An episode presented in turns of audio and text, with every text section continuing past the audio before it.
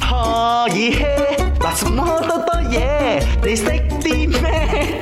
咪你識啲咩啊？ 안녕하세요윤입니다 안녕하세요, 민지입니다.係啦，今日調查韓國人最中意喺過時過節嘅時候收到以下乜嘢禮品呢？人參產品午餐肉定話自製嘅 kimchi。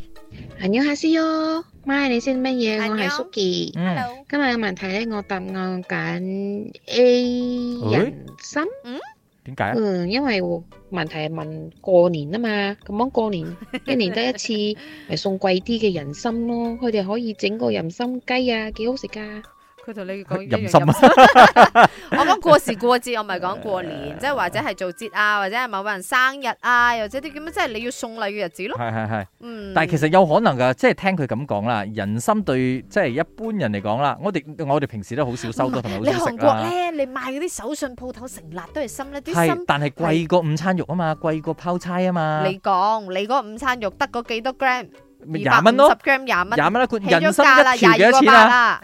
冇兩千蚊都買唔到啦，係冇，嘛？佢或者有細細條啊，或者切薄片嗰啲咧我。人參皮，啲乜嘢啊？我的答案是 B 嗨午餐肉，因哦为我看快手的时候，他们竟然嗯是把午餐肉装成一个好像李兰这样，然后带去送给人家的。你覺得咧？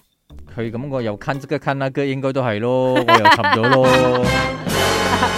排名第一位，唯一一位咧就係誒覺得午餐肉係最正嘅，一啫就係老鼠鹹魚啦，幾時中意食又食喎，晚餐又得喎，早餐又得喎，然之後咧攞嚟做宵夜又得喎，再加上咧個保存期係長嘅，所以韓國人偏向亦都中意送午餐肉，亦都好樂意收到午餐肉做禮但物。係唔會覺得即係即即係普通好普通嘅嘢，會即係你大家開可心嘛可以買到啊嘛。如果你過時過節我送米俾你，你開心冇米咪啊，係啦，係咪開 心？我會開心㗎，我唔但開心。都都唔係收得好耐哎喎。 你送紅包開 OK，心啲我哋送佢一百五十 ring 嘅現金獎啦！ 恭喜晒你啊！係啦，聽日想贏現金嘅話，準時五點由你識啲咩？咪好玩。